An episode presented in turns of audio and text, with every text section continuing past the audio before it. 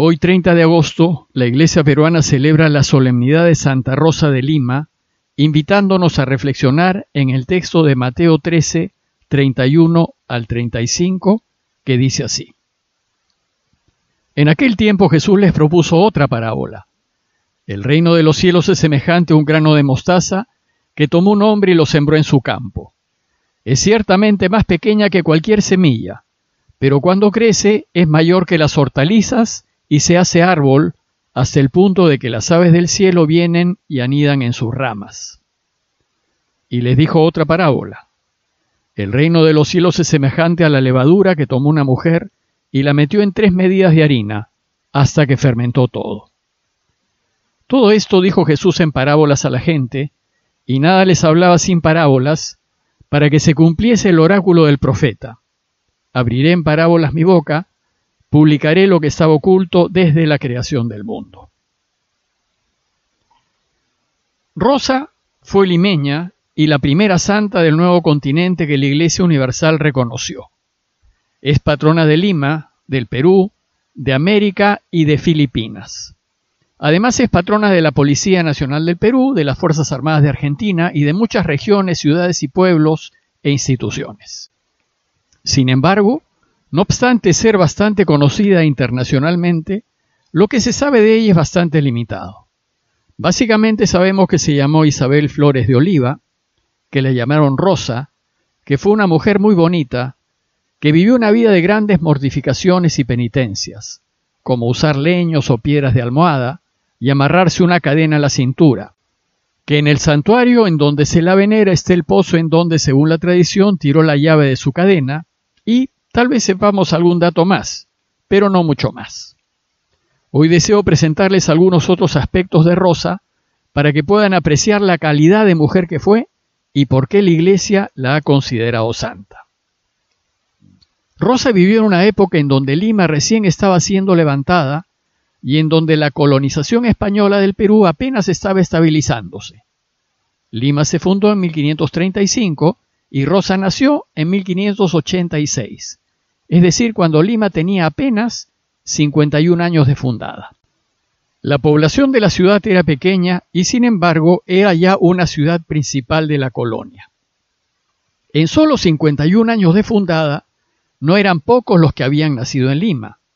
Estaba habitada por españoles, en donde un buen número eran soldados, por criollos, por indígenas del Valle del Rímac y por algunos esclavos negros. La mamá de Rosa fue una criolla limeña llamada María, y su papá un español arcabucero de Extremadura llamado Gaspar. Y Rosa fue la cuarta de varios hermanos. El más cercano a ella y su compañero de juegos fue su hermano Hernando, dos años mayor que ella. Cuando Rosa nació, el virrey del Perú era Toledo y el obispo de Lima, Toribio de Mogrovejo. Es de notar que durante su vida Rosa conoció a dos grandes santos, Toribio de Morovejo y Martín de Porres, y sus vidas en algún momento se cruzaron. Para cuando Rosa nació, ya estaban establecidos en Lima los dominicos, los franciscanos y los mercedarios, y hacía muy poco, en 1568, que habían llegado los jesuitas. A Rosa le tocó vivir en un ambiente de efervescencia religiosa, pues ya habían llegado al Nuevo Mundo los efectos de la Reforma Católica y del Concilio de Trento. Y se ponía gran énfasis en las virtudes y en la calidad de la vida cristiana. Rosa vivió en Lima hasta los 12 años y después se mudó con su familia a Quibes, un pueblito a unos 60 kilómetros de Lima, ubicado en el Valle del Chillón, en donde su padre trabajaba un obraje para la refinación de la plata. En Quibes fue confirmada por el entonces obispo de Lima, Toribio de Mogrovejo, cuya diócesis abarcaba más de la mitad del Perú. La tradición dice que fue él quien le puso el sobrenombre de Rosa. En Quibes, Rosa vivió una vida bastante tranquila, y parece que es en Quibes, y desde muy joven, en donde inició su camino espiritual. Su padre fracasó en la explotación de la mina y volvieron a Lima.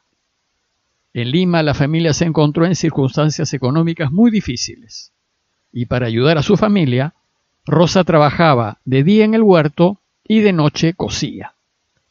Sus padres parece que a fin de velar por el futuro de su hija decidieron casarla. Y por más de diez años Rosa se opuso a estos deseos hasta que finalmente hizo un voto de virginidad y confirmó su decisión de vivir consagrada al Señor. Tiempo después, y tal vez a imitación de Catalina de Siena, se hizo terciaria dominica. La iglesia de Santo Domingo quedaba relativamente cerca de su casa.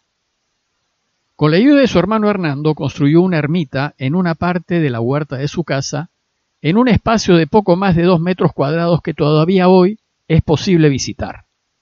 Y desde entonces se recluyó allí. Solo salía a misa, a Santo Domingo, y a atender las necesidades espirituales de los indígenas y los negros de la ciudad. En su casa atendía a muchos enfermos, principalmente indígenas y esclavos negros, que se acercaban buscando ayuda.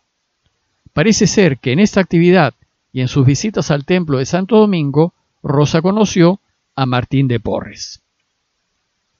Uno de los aspectos de la vida de Rosa, que es poco conocido, fue su activa participación en la defensa de la ciudad de Lima. En julio de 1615 llegó a Lima la noticia de que piratas holandeses se acercaban al Callao con la idea de atacar Lima. Y ante el inminente desembarco, los limeños se alteran. Rosa reúne en el templo de Santo Domingo a todas las mujeres de Lima, las invita a rezar y pedir por la salvación de la ciudad, y las arenga a prepararse para su defensa. Y algo extraño sucedió.